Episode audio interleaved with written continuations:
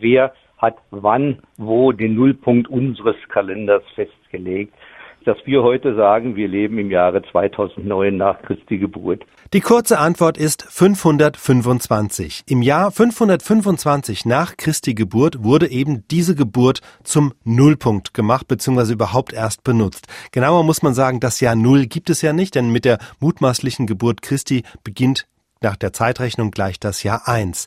Aber die Geschichte, wie es dazu kam, die geht so. Bis zu diesem Jahr 525 gab es einen ganz anderen Nullpunkt im Kalender, nämlich den Beginn der Kaiserzeit von Diokletian.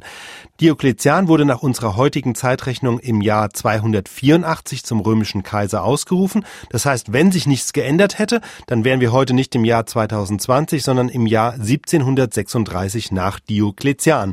Dann kam eben das Jahr 525 und da hat dann ein römischer Mönch, Dionysius Exiguus vorgeschlagen, doch das Geburtsjahr von Jesus Christus zum Ausgangspunkt zu nehmen. Und das hat er weniger aus religiöser Überzeugung getan, sondern mehr aus ganz praktischen Erwägungen, nämlich um einen Streit zu lösen. Die Gelehrten waren sich nämlich nicht einig, wann im Jahr 526 Ostern sein soll. Es ist ja so, das Osterdatum hängt von zwei Dingen ab, dem Sonnenstand, Ostern ist immer nach Frühlingsanfang, und vom Mondstand. Ostersonntag ist immer der erste Sonntag nach Vollmond. So, und um das für jedes Jahr zu berechnen, gab es damals die sogenannten Ostertafeln. Die konnte man erstellen, weil beides, der Lauf des Mondes und der der Sonne, einem regelmäßigen Rhythmus folgt. Und wenn man beide Rhythmen kombiniert, den des Mondes und der Sonne, dann kommt man auf einen Zyklus von 532 Jahren. Also alle 532 Jahre stimmen Mondphase, Kalenderdatum und die Wochentage wieder überein. Das heißt, dieses Jahr zum Beispiel war der 1. Januar ein Mittwoch.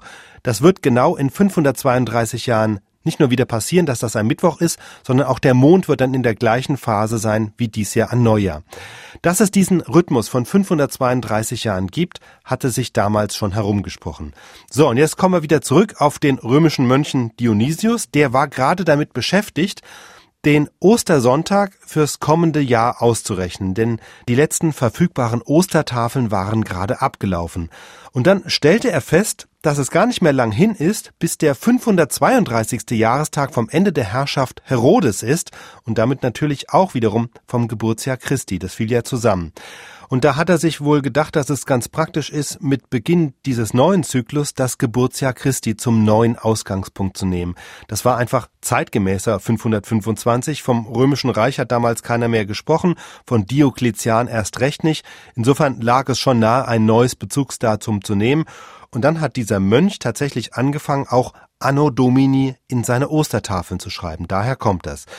Dann gingen noch ein paar Jahrhunderte lang verschiedene Zeitrechnungen durcheinander, beziehungsweise liefen parallel. Also viele Fürsten nahmen ganz gerne mal die eigene Herrschaftszeit als Nullpunkt beziehungsweise Ausgangspunkt der Zeitrechnung. Und erst dann im Lauf der Jahrhunderte, etwa bei Karl dem Großen, setzte sich das Geburtsjahr Christi durch und dann war es etabliert. Das heißt, das Jahr 800 bei der Krönung Karls des Großen war dann auch wirklich das Jahr 800 nach Christus.